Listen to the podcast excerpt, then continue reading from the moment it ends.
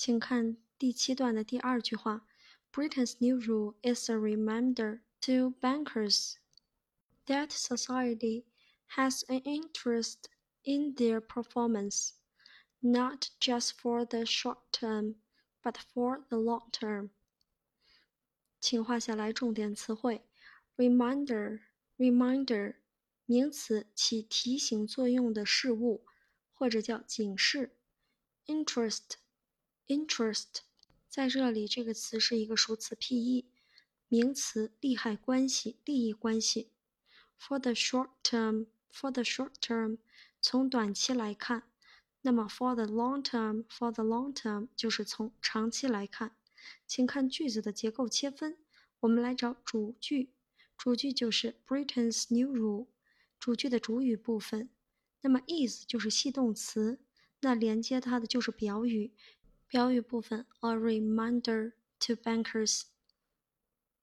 好，我们来看 that 引导的这个从句，请注意 that 引导这个从句是 reminder 的同位语从句，因为我们看。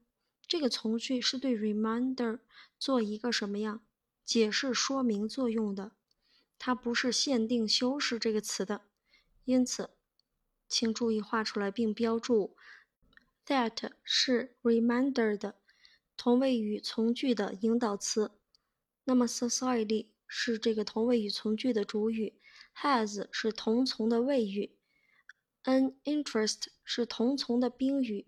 以及 in their performance 是同从的状语，这样的话，这个同位语从句我们结构就划分完毕。再看最后一句，not blah blah 一直到 term，这是一个时间状语。那么我们用大括号把它括起来，这样的话，整个句子划为三个部分。第一个部分就是主句部分，第二个部分是 that 引导的同位语从句，对主句。当中，reminder 这个词做一个解释说明的作用，以及最后这一部分就是一个时间状语啊。这样的话，我们就一目了然了。我们看句子的翻译：英国的新规是对银行家的一项警示。请注意，在这里，to 是一个介词，to bankers。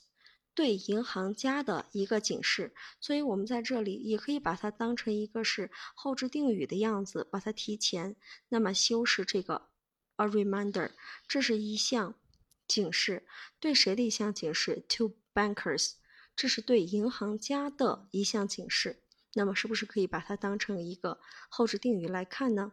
是对警示的一个限定和修饰作用，那么是对谁呢？银行家的告诉他了啊，限定词就是银行家的。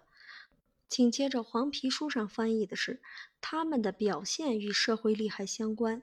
在这里，在这个地方，我将“表现”这个词改为“绩效”。